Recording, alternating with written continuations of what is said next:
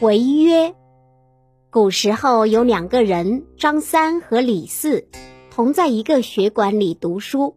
两个人的学业都很优秀，平日里经常为某一个问题进行探讨，发表的意见常常是不谋而合。因此，他们决定结拜。他们对天起誓：我们两个意气相投，愿意结拜为兄弟。今后我们要互相关心、体贴，相互勉励，共同上进。盟誓完了，他们又设宴共庆兄弟之盟的建立。席间，张三说：“现在朝廷贪官污吏太多，我们将来学成做官。”一定不要像他们那个样子。李四点点头，也说：“我们一定要随时警醒自己，不被金钱利益所左右，不能变成鱼肉百姓的脏官。”两个人越说越投机，都为遇到了这样的知己而高兴。两个人终于学成归乡。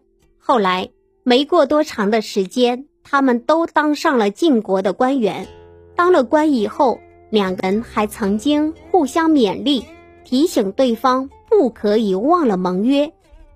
当时晋国的君主特别宠爱赵宣子，朝廷里的大夫们多半是靠关系和拍马屁升迁的。这会儿看到赵宣子得宠，争先恐后的到赵府来讨好赵宣子。